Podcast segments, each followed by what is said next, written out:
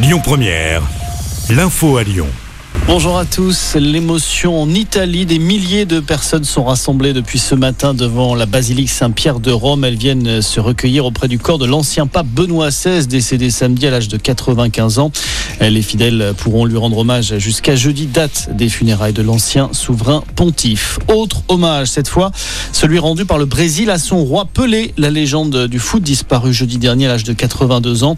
Grande veillée populaire aujourd'hui dans le stade du Santos FC, son club de toujours où a été acheminé le cercueil de l'ancien numéro 10. La population est invitée à se recueillir. On attend notamment le nouveau président brésilien Lula.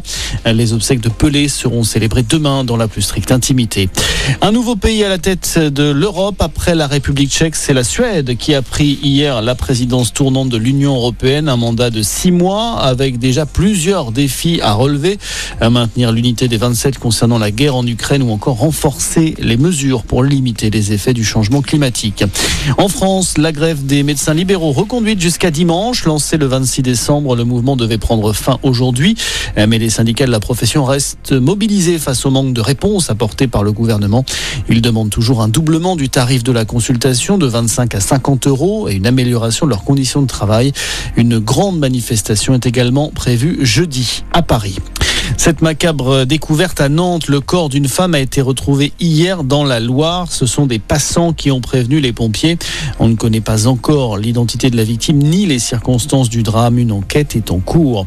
Et puis une partie de Bordeaux plongée dans le noir dès cette nuit. Quasiment 60% de l'éclairage public de la ville sera coupé entre 1h et 5h du matin.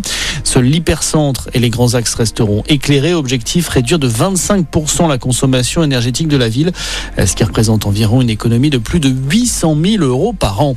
Voilà pour l'essentiel de l'actualité. Merci de nous avoir choisis. Écoutez votre radio Lyon Première en direct sur l'application Lyon Première, lyonpremière.fr et bien sûr à Lyon sur 90.2 FM et en DAB+. Lyon Première